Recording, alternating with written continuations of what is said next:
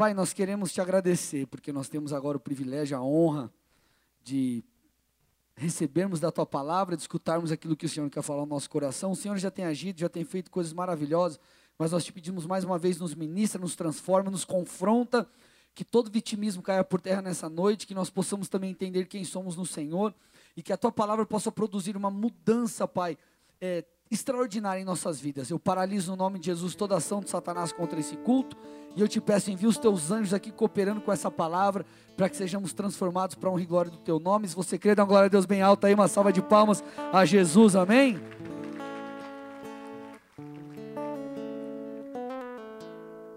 Então, gente, nós estamos em meia série de mensagens Geração Não Me Toque, e essa é a quarta mensagem da série. Se você perdeu alguma delas, você pode acessar o SoundCloud ou o Spotify também, ou aquele podcast lá da Apple, se você tem um, tem um iPhone, é, e escutar as outras três mensagens. Tem sido uma bênção, o Senhor tem feito grandes coisas. Agora, qual que é o meu intuito com essa série? Hoje nós estamos entrando, nós vamos falar sobre a egolatria, amém? Você vai entender um pouco melhor do que é, o que é isso no decorrer da mensagem, mas qual que é o meu intuito com essa série para você entender e contextualizar, inclusive para você que está chegando? Eu quero destruir aí, meu irmão, em nome de Jesus, todo e qualquer vitimismo que ainda tenha dentro de você, exista dentro de você, ainda esteja aí vivinho dentro do seu coração. E o que é vitimismo? Nós temos tratado em todas as mensagens isso, falado, citado ali um pouco, comentado um pouco sobre isso. Mas o vitimismo ou o vitimista é aquele que vive sentindo pena de si mesmo. Você conhece alguém assim? Conheço, pastor. Né? O vitimista ou o vitimismo, ele projeta a culpa da falta de resultados da vida ali da pessoa, da sua própria vida nos outros e nunca em si mesmo. Então vitimista, ele, cara, ah, minha vida não deu certo, por quê? Porque o culpado é o fulano, o beltrano, o ciclano, ou qualquer outra situação, menos ele mesmo. Ele não consegue reconhecer os seus próprios erros. Então eu quero dar aqui alguns exemplos. Vocês estão comigo aqui? Amém. Então vamos lá. Primeiro, pastor, minha vida financeira não vai para frente. E o vitimista fala o quê? Ah, pastor, não vai para frente por causa do governo. Aí o cara põe a culpa na, ia falar na Lula, né? Na Lula, é no Lula, né? Na Lula. Na Lula molusco, né? No Lula, na Dilma, no Bolsonaro, no prefeito, no governador, no deputado, no vereador, enfim, no diabo, até em Deus. Mas ele nunca olha para si e fala: puxa vida, deixa eu olhar para o meu umbigo para ver se eu estou errado. Deixa eu ver se não me falta aliança com Deus. Deixa eu ver, de repente, se eu estou fazendo uma má gestão do meu recurso. Deixa eu ver se eu estou fazendo um corpo mole na hora de trabalhar. Então, o vitimista, o que, que ele faz? Ele aponta o dedo para os outros, ele nunca se olha no espelho. Vocês estão aqui? Sim ou não? Vamos ver se o amém vai continuar forte no final da mensagem. Amém? Olha a pessoa do seu lado e fala assim: Você aponta o dedo ou você se olha no espelho? Começou, amém? Começou. Se eu for um pouco duro, é, eu acho que essa, eu não sei se você é tão duro, mas é, é, é tem um sarcasmo dessa série, mas é para te confrontar, para te chacoalhar, tá bom, gente? Olha a pessoa do seu lado e fala: No final vai dar tudo certo. Amém? Outro exemplo, o cara que fala assim: Ah, pastor, sabe o que, é? Profissionalmente minha vida não anda, mas é que. Ai, pastor, eu não tenho condições de pagar um curso para fazer. Querido, tudo bem, beleza, você pode não ter condição, mas eu vou te falar uma coisa. Eu já vi, quando eu fazia faculdade, eu vi pessoas vendendo, eu vi uma mulher vendendo, não sei se era bombom, não lembro direito, se era bombom ou pão de mel, alguma coisa assim, para pagar a faculdade. Às vezes você não tem dinheiro, não passou numa universidade federal, por exemplo, você não tem dinheiro para fazer o curso que você quer. Mas, meu irmão, começa de baixo, vai estudar, ganha mais dinheiro e vai subindo degrau por degrau, degrau por degrau e você chega lá. Faça cursos gratuitos, tente bolsas de estudos, faculdades estaduais, federais, enfim. O que, que o vitimista faz? Ele põe a culpa em alguém. Ele põe a culpa numa circunstância. Ah, mas é que eu nunca vou conseguir e o cara não olha e fala: Não, peraí, cara, o que, que eu posso fazer para correr atrás? Vocês estão aqui comigo ou não? Sabe qual que é o problema da geração não me toque, que é o que nós estamos falando aqui? A geração não me toque é tudo de mão beijada. Geração não me toque é tudo de mão beijada. É a geração que não quer pagar o preço. Quem lembra que você tinha que esperar o dia determinado específico e não podia dormir, tinha que ficar acordado para assistir é, Trapalhões? Nossa, tem gente, trapa, trapa o quê? Você não sabe o que é Trapalhões, pastor Marcelo? Misericórdia, cara. Não brinca comigo, você sabe o que é. Você sabe, né, sério? Ou, oh, tá bom, vamos lá, Teletubbies então. Nossa, gente. Hoje o que? A geração Netflix. Ah, eu quero assistir a hora que eu quero. Você assiste. Brincadeiras à parte, gente, o que eu estou querendo dizer? A geração não me toca é uma geração que não nem sabe o preço que tem que ser pago, não quer pagar o preço. E qual que é o grande problema? Quando não chega lá, o que, que eles falam? Se sentem injustiçados. Porque, como eu disse na outra mensagem, o senso de justiça é muito aguçado. Não, porque eu tenho direito, direito, direito, direito, direito, direito. É aquela geração que você não pode falar nada. Você já percebeu, gente? Eu falei isso nas últimas ministrações, que nós tudo hoje é processo. Já percebeu? Ó, eu vou te processar. Cara, o professor dá a nota baixa na faculdade. Eu vou te processar. Não pode falar nada, não pode falar nada, não pode corrigir, não pode instruir, não pode exortar. Tudo é processo, eu vou, vou dar cadeia, vou dar parte de você. Vou na delegacia, você não pode falar nada. É a geração mimimi. Olha a pessoa do seu lado e fala: Você faz parte da geração mimimi? Então, o vitimista, gente, vamos lá, é aquele que dá desculpa para tudo. É aquele que não dá resultado, ele arruma desculpa. Porque ele prefere proteger. Porque, gente, vamos lá. Sair da zona de conforto é difícil, sim ou não? É mais fácil você argumentar e falar assim: ai, coitadinho de mim, na minha família ninguém teve condições, e pode ser que realmente não tenha, você, enfim, não realmente não dá, mas o que, que o vitimista faz? Ele se esconde é, é, nessa questão, ele prefere se esconder, arrumar desculpas e não se mexer, não mudar, do que ele levantar, encarar e falar, cara, eu vou dar um jeito. Porque é difícil você dar um jeito, é difícil você, cara, encarar os seus desafios, encarar as dificuldades, você tentar, é difícil você pode se frustrar, então é muita coisa que está em jogo.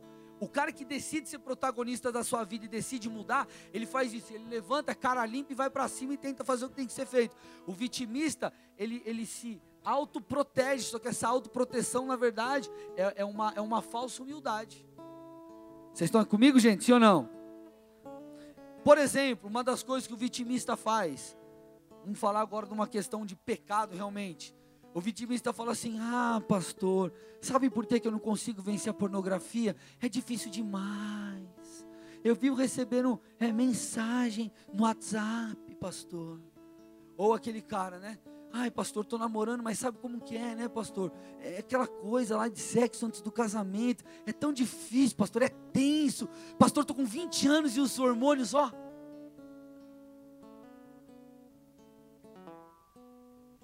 Sabe por que, é difícil para o vitimista? Vocês estão comigo aqui?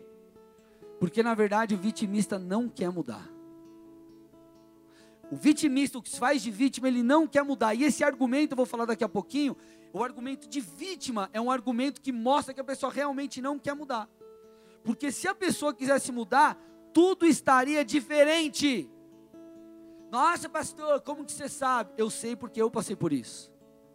Eu precisei vencer a pornografia, eu precisei santificar o meu namoro. Vocês estão aqui? Se eu venci, por que você não pode? Que diferença que eu tenho de você? Nenhuma. Lá atrás, quando eu me converti, eu entendi por quê. Eu olhei e falei, cara, eu não vou me fazer de vítima. Deus, o que eu preciso fazer? Eu vou fazer. A Bíblia diz: se o teu olho te faz pecar, arranca teu olho. É uma figura, tá, gente?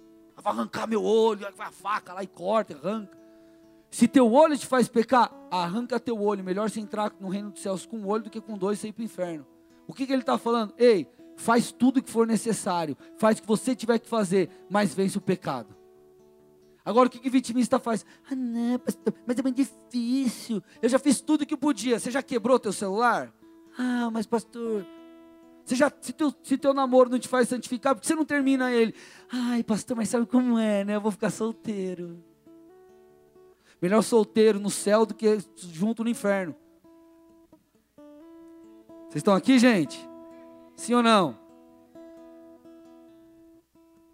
Então, gente, vamos lá. Se eu conseguir mudar e tantas outras pessoas conseguiram mudar, por que você não vai conseguir? O mesmo Espírito que habita em mim é o Espírito que habita em você. Se você crê em Jesus Cristo, o Espírito de Deus habita em você. E olha qual é uma das funções do Espírito Santo. João 16, 8, põe para mim aí. Quando ele vier, e ele já veio e habita em nós, amém? Quando ele vier, convencerá o mundo do pecado, da justiça e do juízo.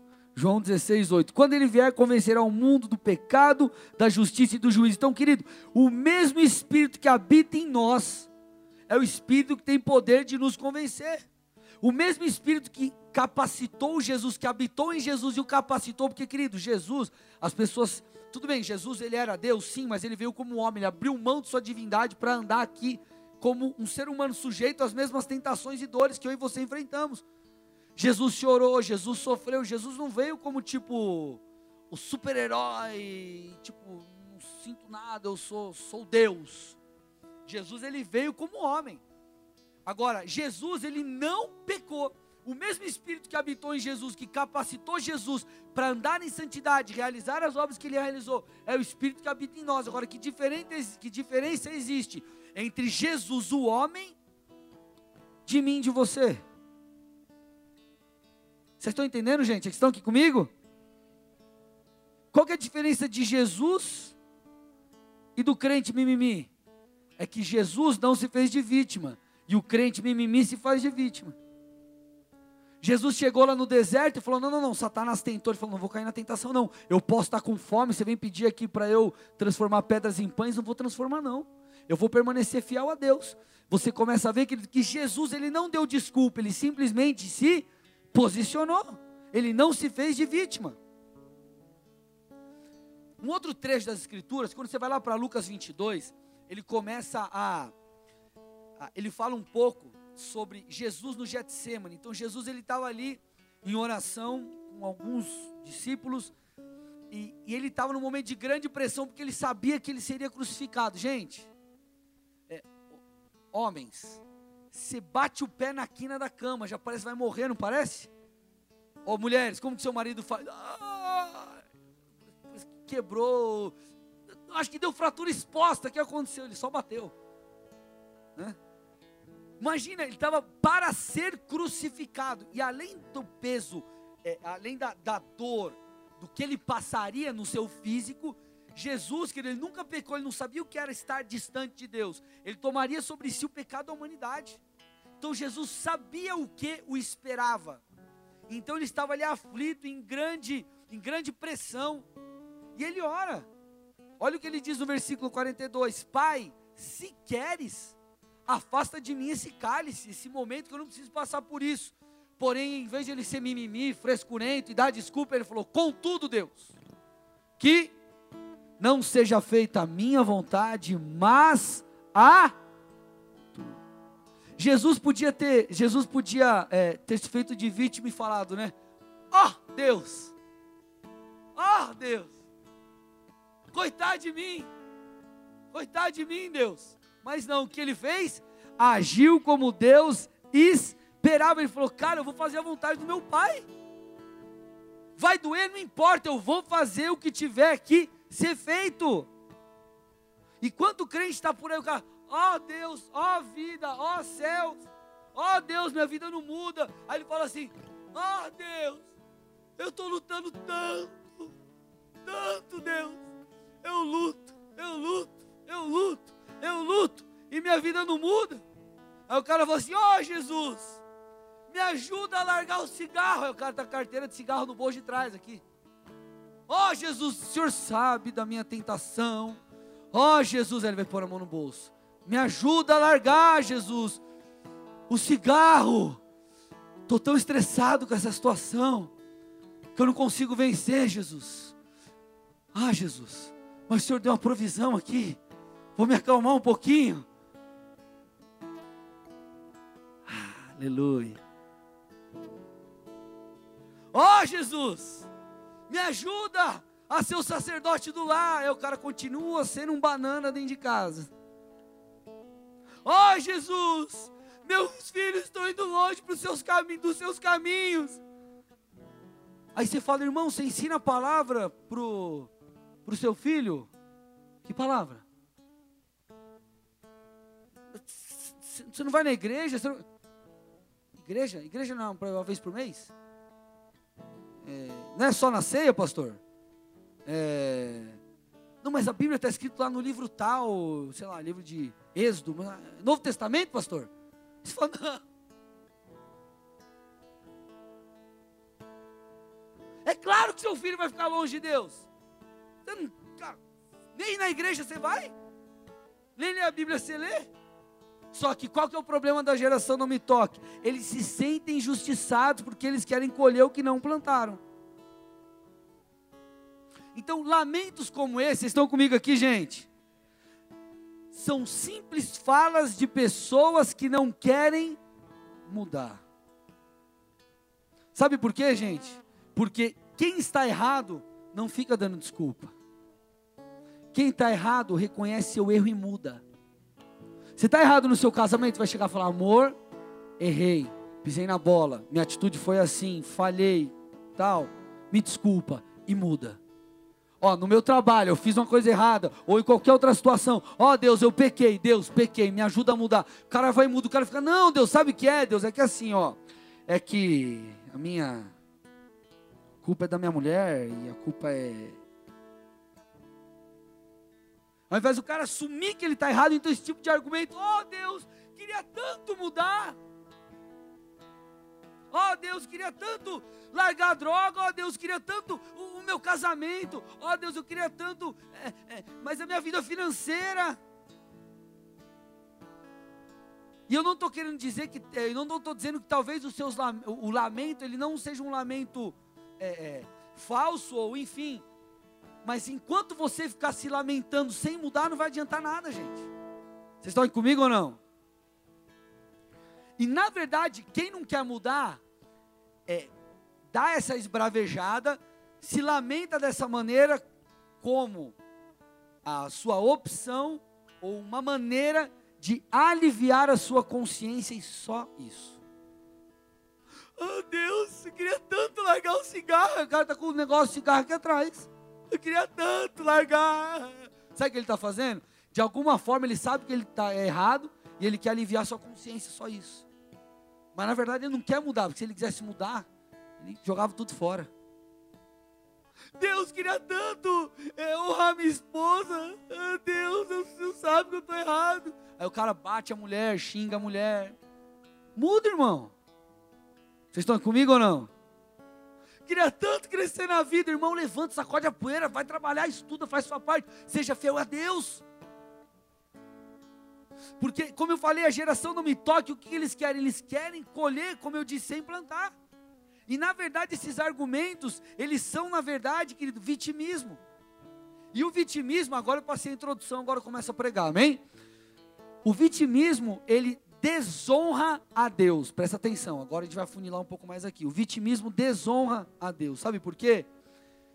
Porque o vitimismo, esse comportamento, ele diz que você não pode prosperar, não pode se santificar, não pode ter uma família feliz, não pode viver em paz, quando na verdade a Bíblia diz que tudo isso é possível. Vitimista fica, ah, meu casamento nunca vai mudar. Ah, minha vida financeira nunca vai mudar. Ah, não sei o que, eu nunca vou me santificar. Ah, Deus, ó oh, Jesus, ó oh, vida, ó oh, céus. E aí ele se abraça nisso e fica nessa daí, curtindo o seu lamento. Ao invés de levantar de cara limpa e falar, vamos, vamos fazer o que tem que ser feito. E quando ele faz isso, ele desonra a Deus. Porque, cara, tem tanto princípio na palavra, Jesus fez tanta coisa por nós para que nós vivêssemos em abundância. Então, vivendo dessa forma, você está desonrando a Deus. Vocês estão comigo aqui ou não? Então, quando nós nos fazemos de vítima, nós indiretamente estamos chamando a Deus de mentiroso. Sabe por quê, gente? Porque Jesus na cruz, uma das coisas, uma das coisas que a Bíblia mais trata é a restauração de identidade. Você vê Deus falando isso com Gideão. Gideão, você é um poderoso guerreiro. Vai nessa força. Você vai libertar o meu povo. Você vê lá é Pedro falando: Ó, oh, vocês são falando sobre nós, os filhos de Deus, nação santa, povo exclusivo de Deus. Então você começa a perceber diversas coisas na palavra, e quando você se faz de vítima, você na verdade está anulando a obra da cruz, porque Jesus morreu no nosso lugar para que nós entendêssemos quem nós somos no Senhor.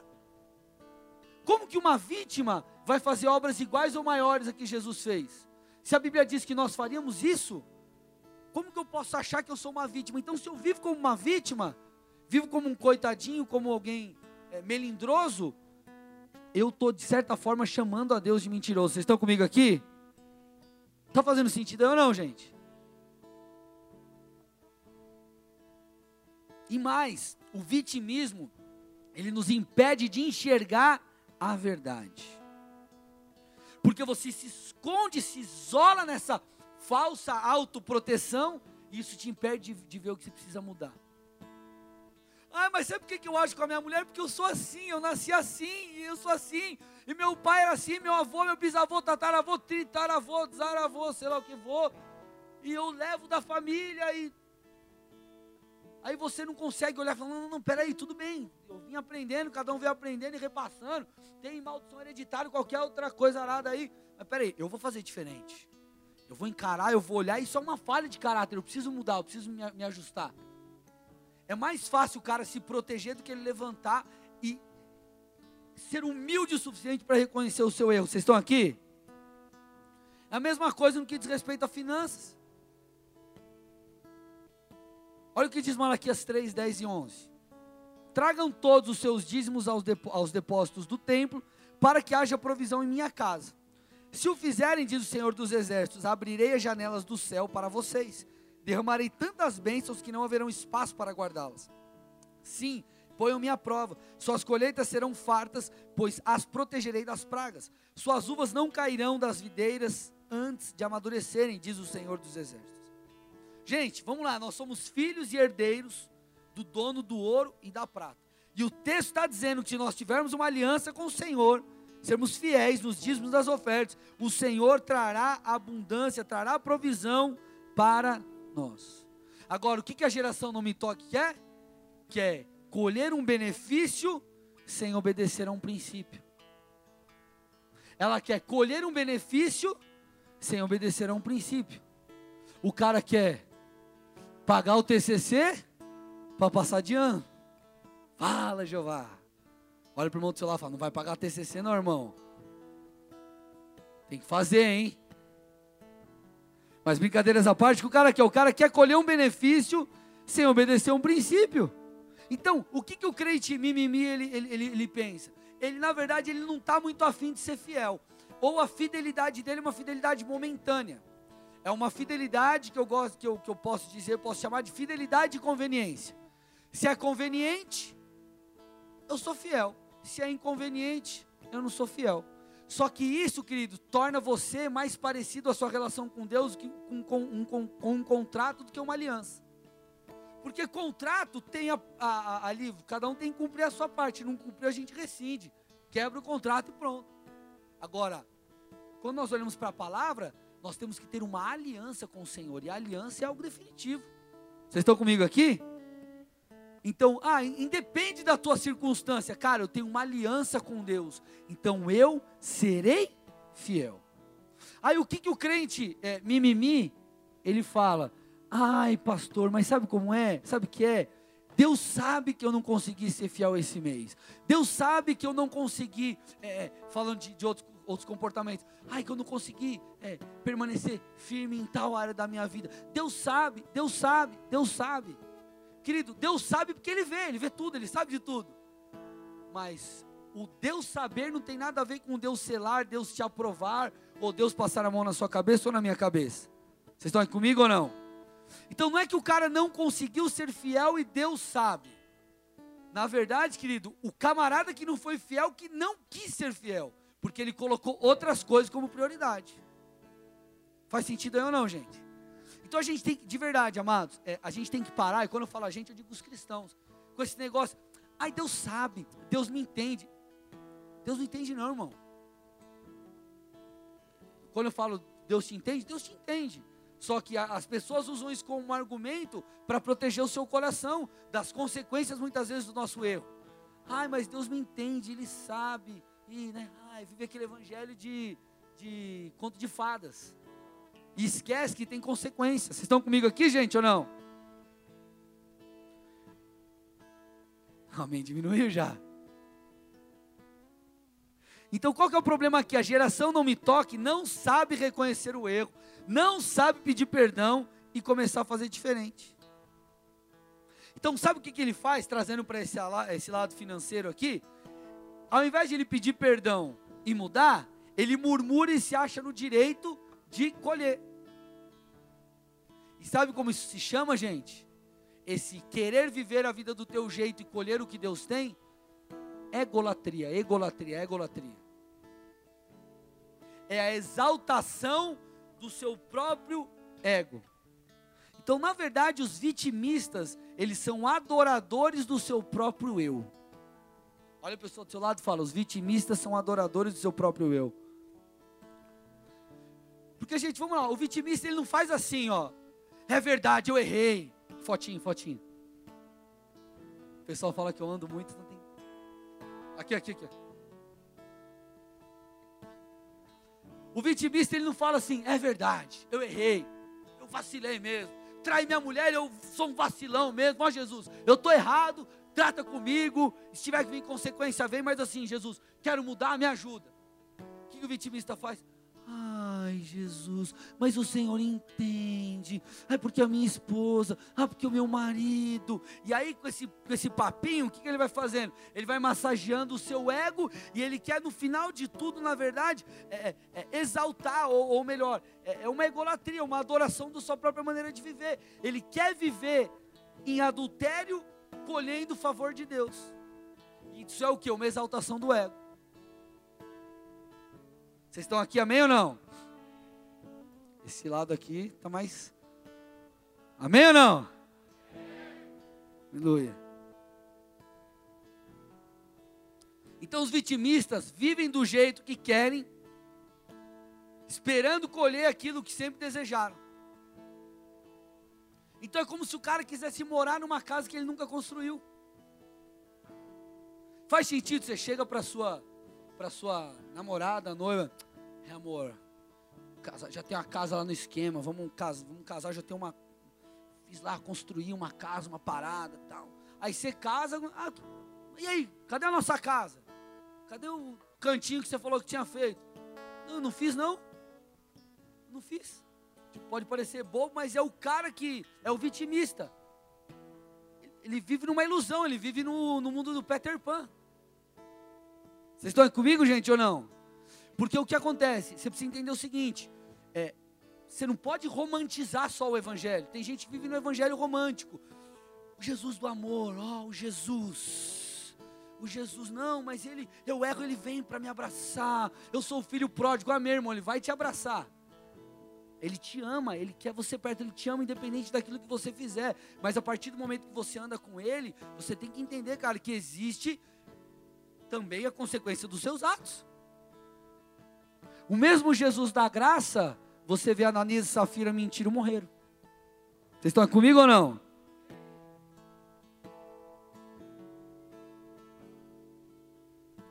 Então, se você tem vivido assim, meu irmão, mude, mude, viva de uma maneira diferente, não seja um vitimista, não exalte o seu ego, o seu eu, não vive debaixo de egolatria. Olha o que a Bíblia diz, Gálatas 6,7. Jesus tem muita coisa para falar, estou na metade da mensagem. Vocês estão comigo ou não? Então vamos lá, Gálatas 6,7. Não se deixe enganar, de Deus não se, pois o que o homem semear, isso também colherá. Olha para o irmão do seu lado e fala: Novo Testamento. Então vamos lá, gente. Querer colher o que você não plantou é uma ilusão. Imagina você ficar lá, você fica assim, né? Olhando para a terra. Vem planta, vem planta, planta, planta, planta, planta. Árvore, cresce árvore, árvore, árvore, árvore, árvore, árvore. árvore. Você fala, cara, você jogou alguma semente aqui? Não? Então o que, que você está esperando? Não, eu creio que vai. Não vai acontecer, irmão. É a mesma coisa. É uma ilusão. Então, na verdade, o vitimista, ele vive debaixo da doutrina do ego. Vocês estão aqui ou não, gente? E qual é a máxima da doutrina do ego? Eu estou no centro de tudo. Essa é a máxima da doutrina do ego. Eu estou no centro de tudo. Então o vitimista ele se põe no centro de tudo, porque ele não reconhece o seu erro, ele se protege das suas falhas, mas ao mesmo tempo ele quer colher do fruto como se ele tivesse feito tudo certo. Então ele é o centro, tudo é por ele, é para ele, não importa a maneira que ele vive. O que importa é o que ele quer, o que ele deseja. Eu quero viver de uma maneira errada, longe dos caminhos do Senhor, mas eu quero colher o fruto como se eu estivesse fazendo tudo certo. Então o vitimista ele se põe no centro, tudo tem que ser do jeito dele, tudo tem que ser para ele. E às vezes, meu irmão, você é um vitimista lá no seu trabalho ou lá na sua casa. Você não faz nada para sua esposa, ou você não faz nada para o seu marido, ou você não veste a camisa da empresa. Aí quando o chefe promove outro, você fica chateado achando que você deveria ser promovido.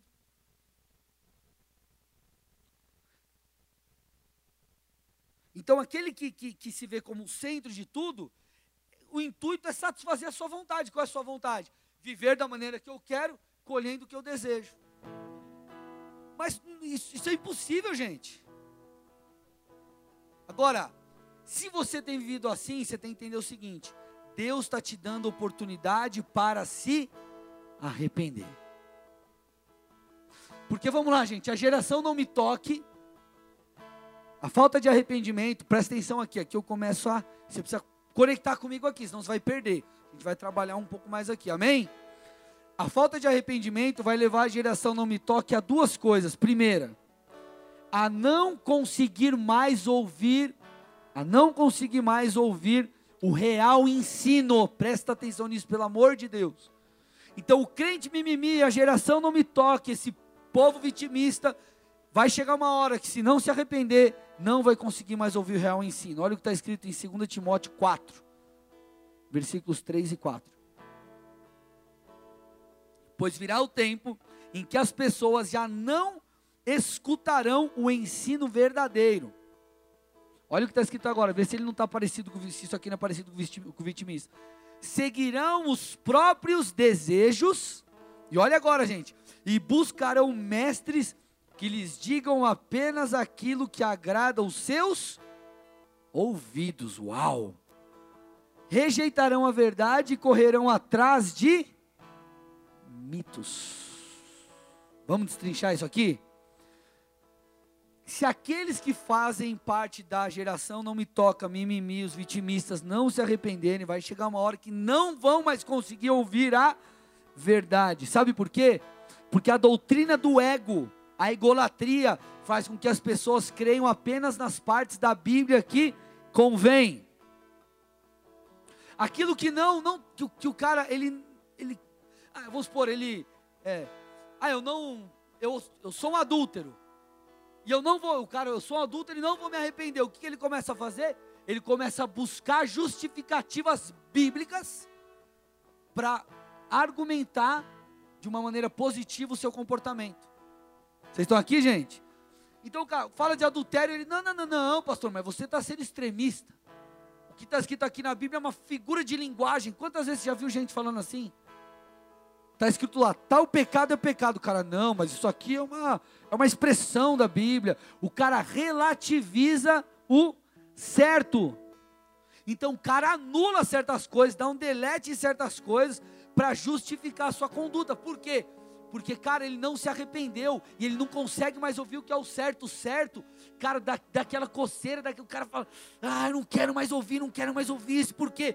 Porque eu sou mimimi, eu quero viver do meu jeito, é para mim, é egolatria, é a minha maneira de viver, eu sou a geração, não me toque, não importa a maneira que Deus quer, eu vou viver do meu jeito, em pecado, e ai de Deus se não fizer o que eu quero. Aí o cara começa a fazer o quê? Se ele não se arrepende, ele começa a procurar argumentos bíblicos para justificar o seu erro. Ou o cara sai da igreja para ir em igrejas que é, não confrontem o seu pecado. Ah, não, não, esse líder aqui, esse pastor, ele é muito quadrado. Para ele, eu vou procurar um outro pastor, uma outra igreja, que fala que adultério não tem problema, que pornografia não dá nada, que eu, sei lá, eu traí minha mulher, separo caso de novo, traio, separo caso de novo, traio, separo, separo. Estou na trigésima mulher se casando, separando, traindo e está tudo certo. E Deus está me abençoando e tudo certo. Olha o pessoal do seu lado e fala: geração não me toque. Olha o pessoal do outro lado, crente mimimi. Olha o pessoal do outro lado e fala: esse é você ou não? Agora, isso não tem a ver, gente, vamos lá. Isso não tem a ver com não ser amado. Nós oramos aqui no domingo o seguinte: falamos, cara, Deus, manda, sei lá, vamos para uma igreja tal. Ah, eu não quero saber dos loucos, manda os loucos para nós. Deus, manda quem tiver que mandar, a gente vai cuidar, a gente vai amar, a gente vai acolher, a gente vai, vai cuidar. Agora, amar não tem a ver com a falta de confronto. Deus ama o pecador, mas ele confronta o pecado. A gente vai te amar, mas a gente vai confrontar o teu pecado. Por isso que nós estamos fazendo isso aqui. E de forma alguma nós estamos tentando colocar um fardo nas suas costas. Porque, gente, vamos lá.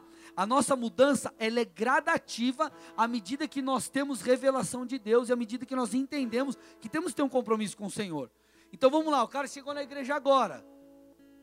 Cara chegou, o que, que ele entendeu? O evangelho, primeira coisa, ele vai entregar a vida dele para Jesus. E conforme ele vai caminhando, o Senhor vai trazendo revelação as mudanças que ele precisa ter, aquilo vai fazendo sentido, ele vai dando os passos conforme ele tem que dar. Agora, se o cara já está aqui, não dá para ele ter o mesmo comportamento do cara que está lá. Vocês concordam, gente? Sim ou não? Amém? Então isso não tem a ver com ser amado. Ai, Deus me ama, porque é o, papo, é, é o papo também de muita gente que quer se, se proteger. Então, Deus te ama, Ele sempre vai te amar. Me ama, te ama, ama todo mundo. Ele amou o mundo e morreu pelo mundo, por todos. Porém, nós precisamos entender o nosso compromisso, que, o compromisso que nós temos com o Senhor à medida que a coisa acontece. Amém, amados? Então, o que que a, o que que a, o que que a geração não me toque diz falando desses quesitos de não, não querer mais ouvir o correto? Ai, pastor, eu não gosto quando você fala que eu estou errado. Ai, pastor, eu não gosto quando de púlpito você fala que tal pecado é pecado. Eu fico ofendido. Posso falar uma coisa com muito amor? Eu quero que você fique ofendido. Não, uma, ofendido que eu falo não é ofendido no sentido de te ofender como pessoa, amém? Eu digo, eu quero que você seja confrontado, porque, querido, para tirar a, a, a, aquilo que está inflamado, cara, tem que rasgar, cara. Vocês estão aqui comigo, gente? Então, se não tem confronto, não tem mudança. Sabe, qual, sabe quais foram as principais mudanças na minha vida? Quando eu fui confrontado por Deus e muitas vezes eu fui envergonhado por Deus. Porque eu falei, eu não posso mais viver dessa forma. Então ali eu resolvi mudar. Então, meu irmão, se você tem vivido assim, como um vitimista, abra os seus olhos. Pois, pois, querido, o Senhor, se o Senhor da sua vida tem sido os seus desejos, a sua maneira de viver, isso é perigoso demais. Se você tem vivido como um vitimista, não, quero viver do meu jeito, a minha maneira, pecando, fazendo tudo que eu sei que eu não devo fazer, contrário ao Senhor, e quero colher dos benefícios, meu irmão se você não se espertar, o ensino verdadeiro você não vai mais aguentar ouvir. E mais, se você insistir mesmo assim em viver nessa vida, você vai ter que entender o segundo ponto. A sua atitude, o seu comportamento terá uma colheita eterna. Uma colheita eterna. Vocês estão aqui, gente? Realmente diminuiu um pouco mais. Gálatas 6,8. Olha que coisa legal, que texto lindo e assim, leve. Quem semeia para a sua carne, da carne, colherá destruição. Mas quem semeia para o espírito, do espírito colherá a vida eterna. Então, querido, quem semeia na carne, ou seja, o que, que significa isso? Amém? Não é semear na carne, é dar carne para os irmãos, fazer churrasco, queimar um osso, tá? Quem semeia na carne é quem vive bus quem, quem busca, quem vive é, procurando a satisfação dos seus desejos e esquecendo de obedecer a Deus. Senhor, eu vou viver, eu vivo conforme os meus desejos, conforme eu acho, estou nem aí para a Bíblia, estou nem aí para os preceitos de Jesus, e é isso aí, é nós. É a doutrina do ego, a egolatria, eu faço o que eu quero, vivo do meu jeito, ninguém manda na minha vida, pronto, acabou. O texto está falando que vai colher destruição. E o que, que significa destruição? Jesus Cristo de Nazaré. Destruição no original fala inclusive so, sobre sofrimento eterno. Num lugar que você não gostaria de passar a sua eternidade. Estão comigo, gente? Continuo? Amém. Ou seja, qual será o resultado de quem vive a egolatria ou a doutrina do ego, vivendo do seu jeito e, e ah, Deus, eu acho ruim, tem que ser do meu jeito vida eterna longe de Deus. E mais, o texto de 2 Timóteo que a gente leu fala que as pessoas que vivem assim rejeitam a verdade e correm atrás de mitos. Eu vou afunilar um pouquinho mais aqui, gente, amém? Vivem atrás de mitos. Uma outra versão fala, correm atrás ou vêm atrás de fábulas. O que são fábulas? Fábulas são, repete comigo, invenções, mentiras e falsos deuses. Olha agora, gente, agora o caldo vai ferver aqui. Quando você anula a verdade de Deus para viver da sua maneira, por causa do seu ego, você está, na verdade, construindo um outro Deus para ser senhor da sua vida.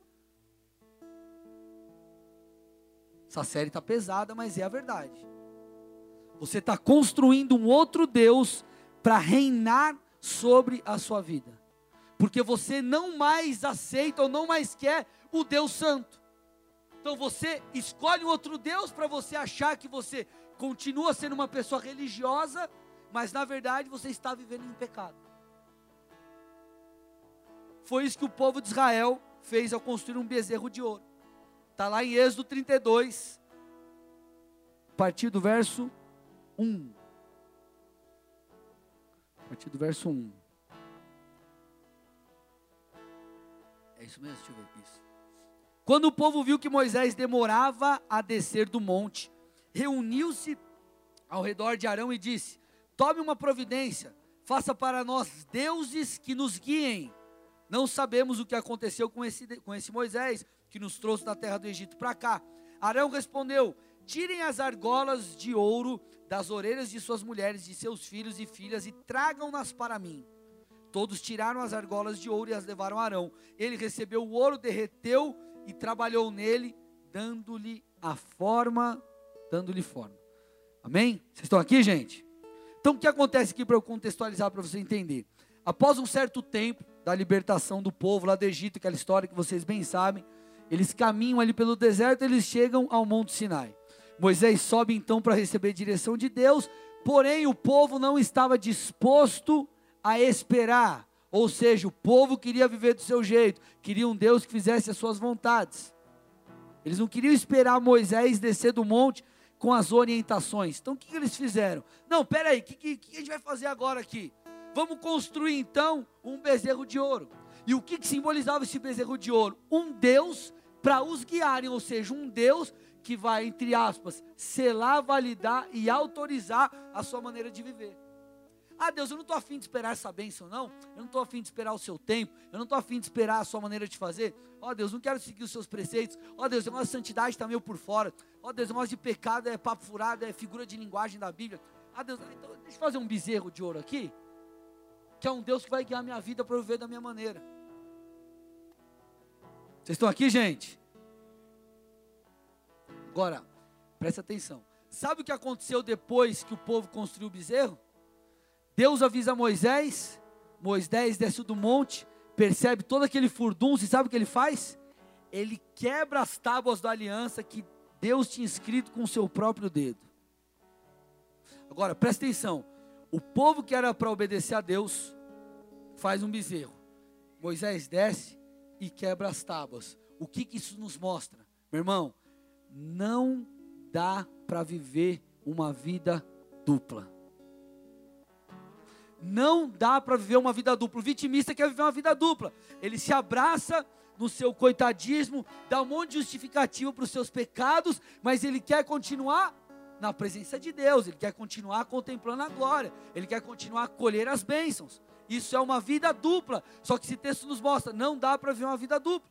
Porque ou você espera Moisés descer do monte, não faz um bezerro, ou você faz o bezerro, mas perde aquilo que vem de Deus, que eram as tábuas. Deu para entender ou ficou confuso? Deu para entender ou não? Ou você, você constrói o bezerro, fica com esse falso Deus e colhe as consequências. Ou você não constrói o bezerro e fica com aquilo que Deus te deu. Porque se você escolher isso aqui, aquilo que vem do alto vai ser, você não vai receber. Vocês estão comigo ou não, gente? Então não tem como ser um vitimista e viver a totalidade do evangelho.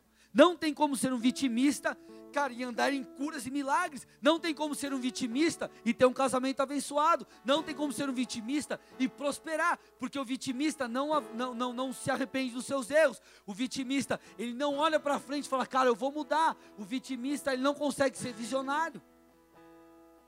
Agora, se você não vive debaixo de egolatria, e se você entende que você precisa vencer isso, você fala, opa, peraí, Deus não me fez uma vítima. Deus me fez como alguém que vai viver o sobrenatural. Ele disse que eu faria as obras iguais, uma, é, iguais ou maiores que a do Senhor. Então, no meu ministério eu vou viver, eu vou, eu vou agir em poder. O Senhor vai me usar. Puxa, se a Bíblia está falando que se eu for fiel a Deus, Ele vai me prosperar, então eu vou crer nisso, eu vou trabalhar para eu prosperar, para eu avançar, para minha família ser abençoada, para ser um agente de Deus no reino. Se a Bíblia diz que o casamento tem que ser honrado, se o casamento tem que ser honrado logo, tem que ser uma bênção, isso agrada a Deus. Então eu vou levantar minha cabeça, eu vou ver onde eu estou errado, eu vou parar de dar desculpa e eu vou mudar, porque eu não vou fazer parte da geração não me toque, mimimi, que não consegue ouvir nada e não consegue reconhecer os seus erros. Se eu estou errado, eu vou mudar, eu vou reconhecer, eu vou ser humilde. Eu entendo, Deus abate o soberbo e exalta o humilde, então eu vou ser humilde. Eu entendo que dentro de mim habita o Espírito Santo. Então eu não sou qualquer coisa, eu não sou uma vítima, eu não sou um refém do sistema. Não, não, não. Eu sou filho de Deus. Então, meu irmão, você começa a se levantar e você começa a rejeitar o seu ego. Você começa a, cara, eu vou esperar Moisés descer. Eu não quero perder o que o Senhor está mandando lá do alto. Vocês estão comigo aqui ou não? Então, dê uma salva de palmas a Jesus.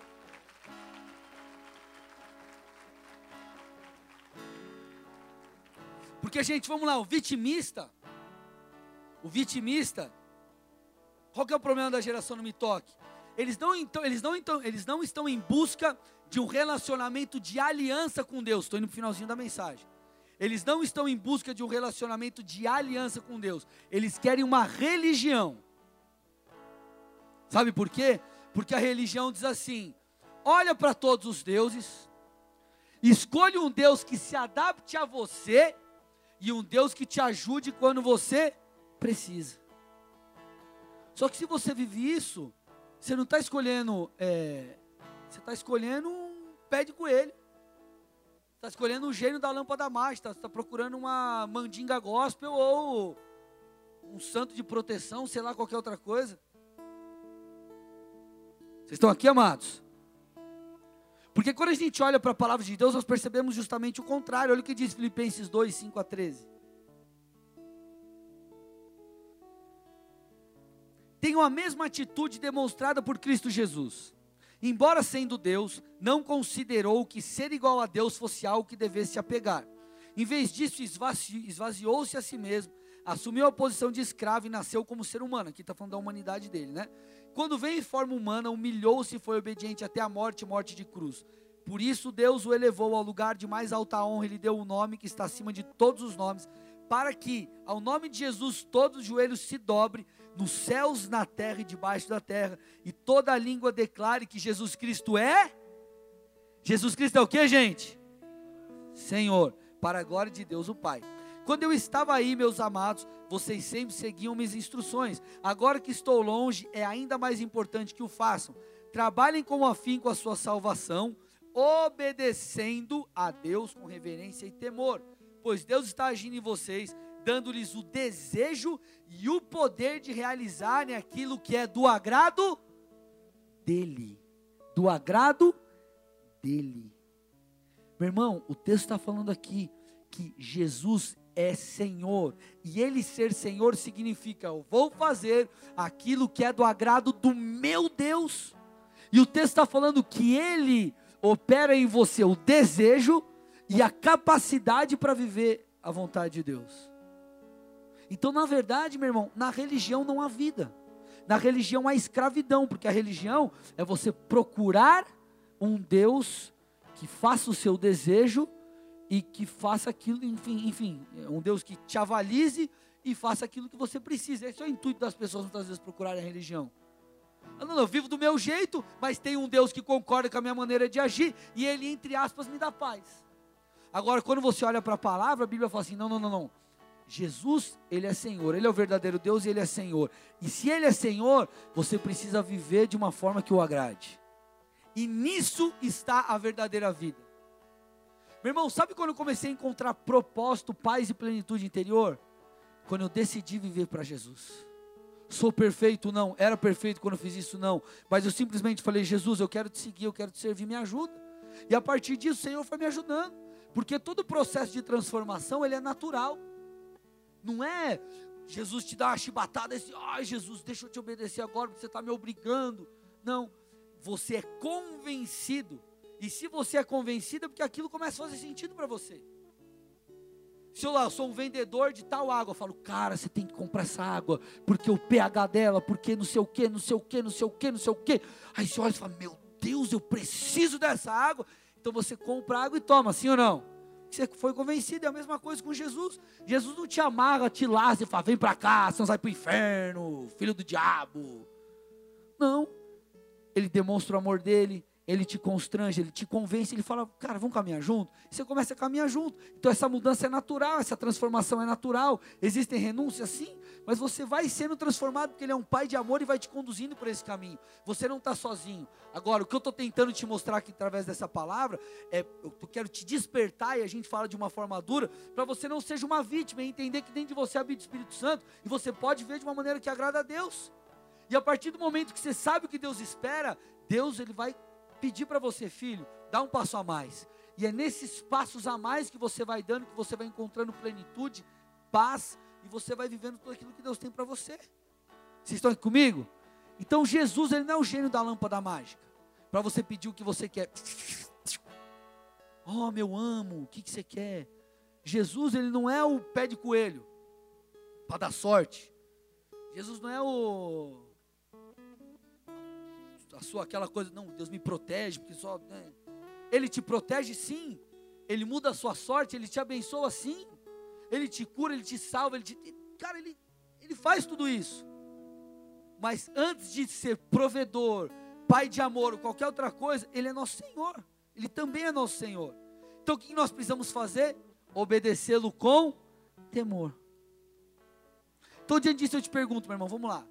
Você tem construído deuses para massagear o seu ego e parecer que você está vivendo de uma forma que agrada a Deus? Ou você está de fato levantando a cabeça e falando, cara, o que eu preciso mudar e se posicionando?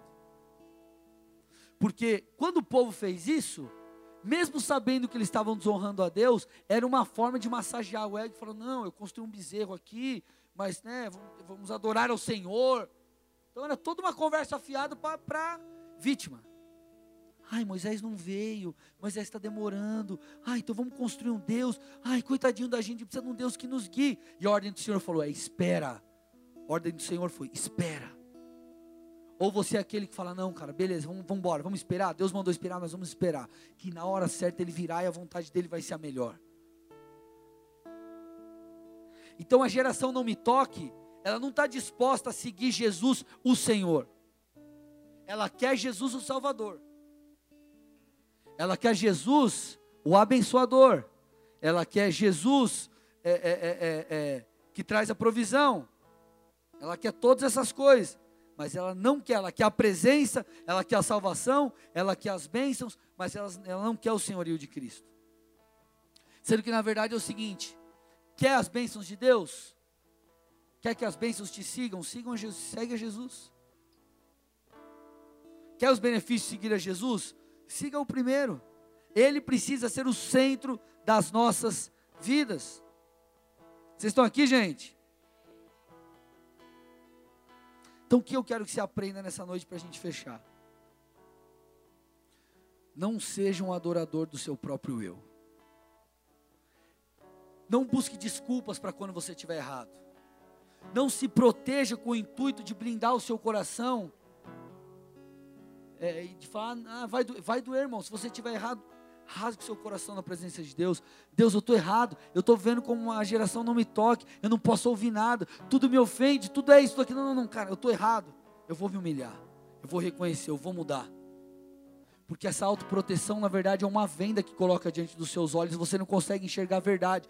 Quando você vê como uma vítima, você não vai encontrar solução. Imagina uma pessoa no fundo de um poço. Enquanto ela ficar lá no cantinho no poço. Ai, coitado de mim, eu não vou sair daqui, ó céus, ó vida. Ele nunca vai achar uma saída. Agora, quando ele levanta e começa a correr atrás, talvez ele encontre uma saída e uma forma de subir e sair daquele lugar. Então o vitimismo, ele nunca vai te tirar do lugar. O vitimismo nunca vai te tirar da zona de conforto. O vitimismo nunca vai fazer você chegar além. O vitimismo nunca vai te levar a uma vida de abundância. Agora, a humildade, o reconhecimento dos seus erros e enfrentar as coisas de cabeça erguida vai te tirar da zona de conforto e vai te levar a muitas coisas diferentes. Então, meu irmão, levanta a cabeça, encara de frente. Se o que você precisa encarar de frente é a sua esposa, porque está difícil o negócio em casa, encara. Se a situação é no teu trabalho, encara. Se a situação é espiritual, encara. Eu não sei o que você precisa encarar, mas levanta a tua cabeça e encara e enfrente as suas dores. Porque se você ficar num canto como uma vítima, suas feridas nunca serão saradas. Agora, se você se abrir para o processo de Deus, deixar Deus abrir essa ferida, vai doer, arrancar todo esse pulso, toda essa inflamação, por mais que doa, eu te garanto que essa dor vai ser muito melhor você passar do que a dor de você ficar se vitimizando a vida toda e nunca chegar em lugar nenhum. Então, gente, de verdade, toda essa série de mensagens, tudo que eu tenho pregado aqui nessa igreja, é para que o Senhor te transforme, você não seja mais uma vítima, porque essa igreja não é uma igreja de vítimas. Os filhos de Deus, dê uma salva de palmas a Jesus. Os filhos de Deus não são vítimas. Nós somos preciosos aos olhos do Senhor, nós somos amados. O Senhor desenhou, desenhou um futuro extraordinário para nós. Deus quer nos levar a voos mais altos. Deus quer transformar a tua família, transformar a tua vida financeira, tua vida profissional. Mas você não pode ver como uma vítima. Você não pode idolatrar o seu ego. Você tem que ver de uma maneira que honre ao Senhor Jesus. Amém? Feche seus olhos, cubra sua cabeça em nome de Jesus.